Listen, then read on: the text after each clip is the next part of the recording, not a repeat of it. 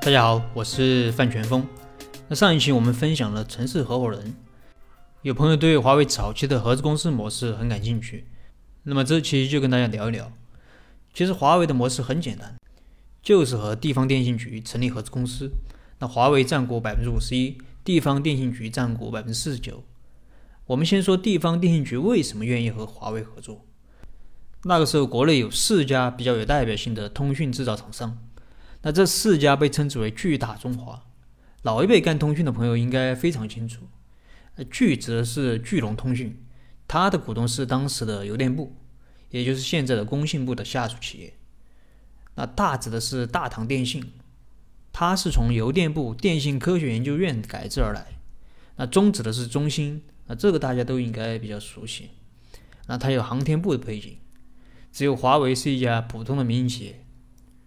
那电信局为什么愿意和这家看起来没有什么背景的企业合作呢？其实原因很简单，九七年的时候，第一家合资公司是在四川办成的。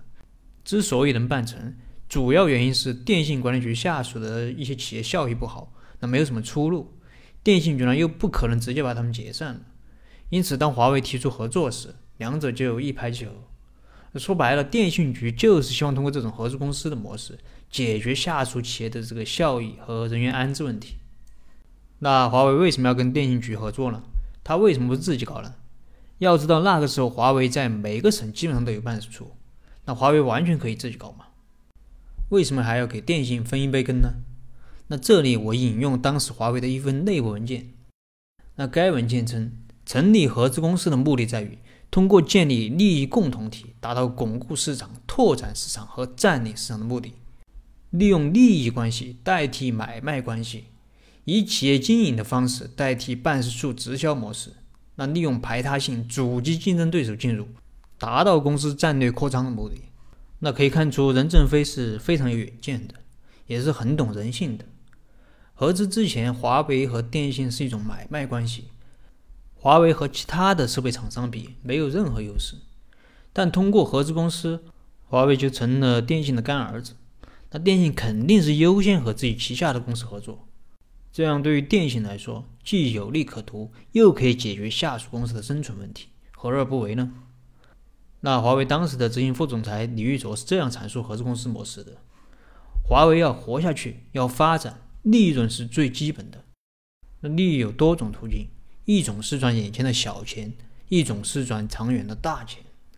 为什么与上海人合作困难？因为上海人很精明。一点小利都会算到骨头里，那认为别人都是傻瓜，给别人一点好处以赢得日后的大利，这是企业的一种战略考虑。